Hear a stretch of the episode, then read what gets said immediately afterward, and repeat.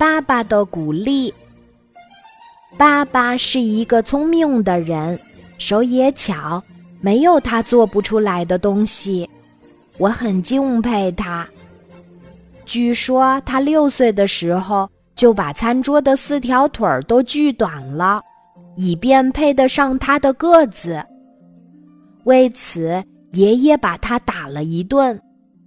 妈妈说：“爸爸有一双巧手，没有他做不出来的东西。”爸爸是工厂里最受尊重的人，他的徒弟们也说，厂里别人解决不了的问题，只要问师傅，就不是什么问题了。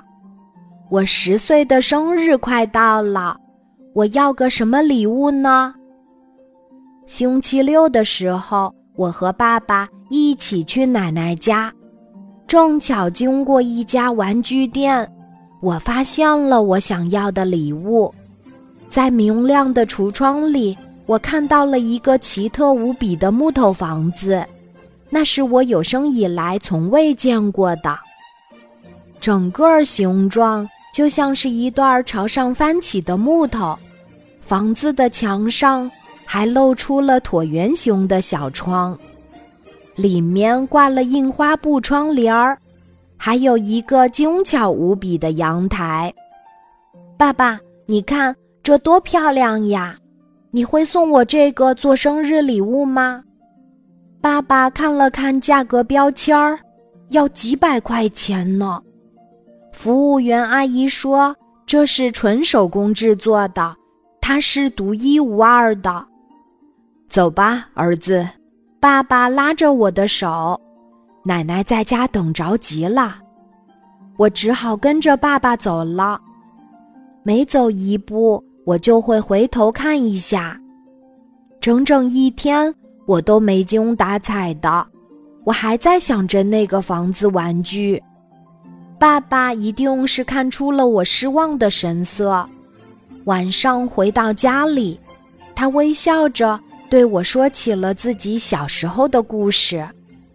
那时，他也向他的父亲，也就是我的爷爷，要过一辆玩具货车，但是爷爷买不起。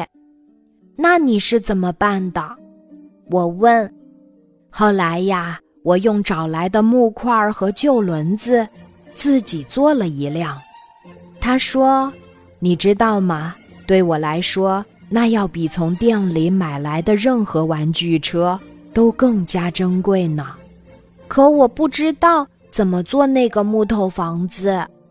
我有些失望地说：“爸爸会做呀，我们可以一起做，保证比玩具商店里的还漂亮。”爸爸哈哈大笑起来。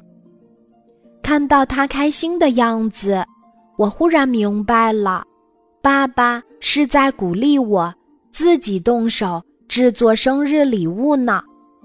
好吧，那我们可以试一试。这个决定让我非常期待。